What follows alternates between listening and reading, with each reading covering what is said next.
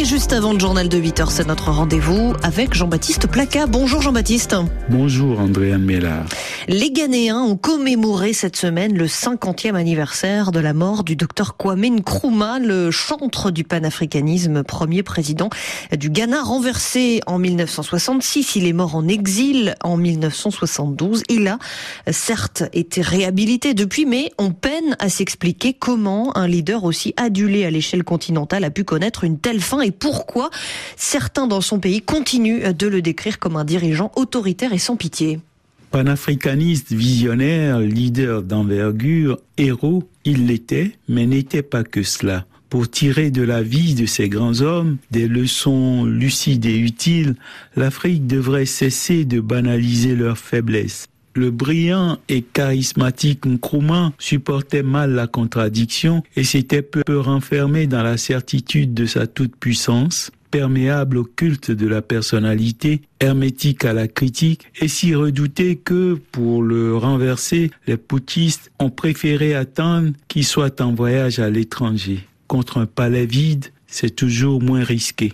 Évidemment, les sentiments ambigus qu'il pouvait inspirer au Ghana même contrastaient avec sa très bonne image à l'extérieur. Oublions ceux qui lui étaient attachés par une affection forcée et même les pays voisins qui suspectaient des velléités hégémoniques dans son panafricanisme pressant, persuadés que Nkrumah ne voulait les États-Unis d'Afrique qu'à la condition que ce soit sous sa coupe. Alors malgré toutes ces réserves, il demeure l'un des plus grands leaders de l'Afrique indépendante.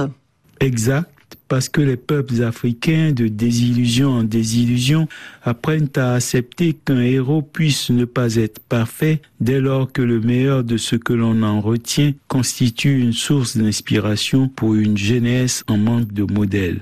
Le seul enjeu étant d'aider les peuples et le continent à changer de destin. Après tout, n'est-ce pas dans cet esprit qu'a germé le panafricanisme dans le cœur d'une élite noire de la diaspora aux États-Unis et dans les Caraïbes? Ils l'ont initié et porté jusqu'à l'implanter sur le sol d'Afrique. Autant de noms que Léopold Sédar Senghor avait sans doute à l'esprit lorsqu'il écrivait qu'il est des noms qui sonnent comme un manifeste. En ce temps-là, le panafricanisme était errant dans un environnement hostile. L'Afrique encore sous domination coloniale, les Noirs américains encore avec à peine des droits. Le premier congrès pan-nègre se tient à Londres en l'an 1900, suite d'un deuxième en 1912 à Tuskegee.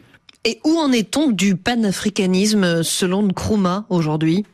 Son rêve a certes tourné court, mais sa sincérité panafricaniste et son intégrité morale valent à l'Osadiefo d'être à tout jamais le héros continental que continue de vénérer l'Afrique. Mais avec le tournant raté d'une OUA qui a déçu avant même d'avoir servi, en mai 1963, Nkrumah lui-même admettait avoir quelque part échoué comme dans une célèbre réplique de Brutus à Cassius dans Jules César, on serait tenté de dire qu'il est vraiment dans les affaires humaines une marée montante, qu'on la saisisse au passage, elle vous mène à la fortune, mais qu'on la manque et tout le voyage de la vie s'affaiblit dans des cloaques et de terribles misères.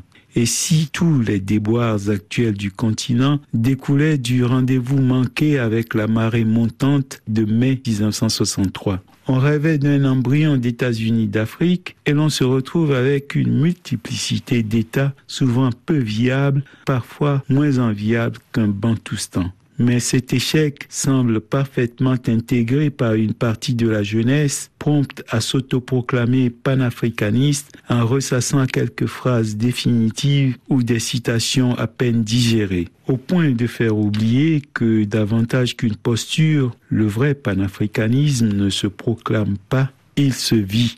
Merci Jean-Baptiste Placard.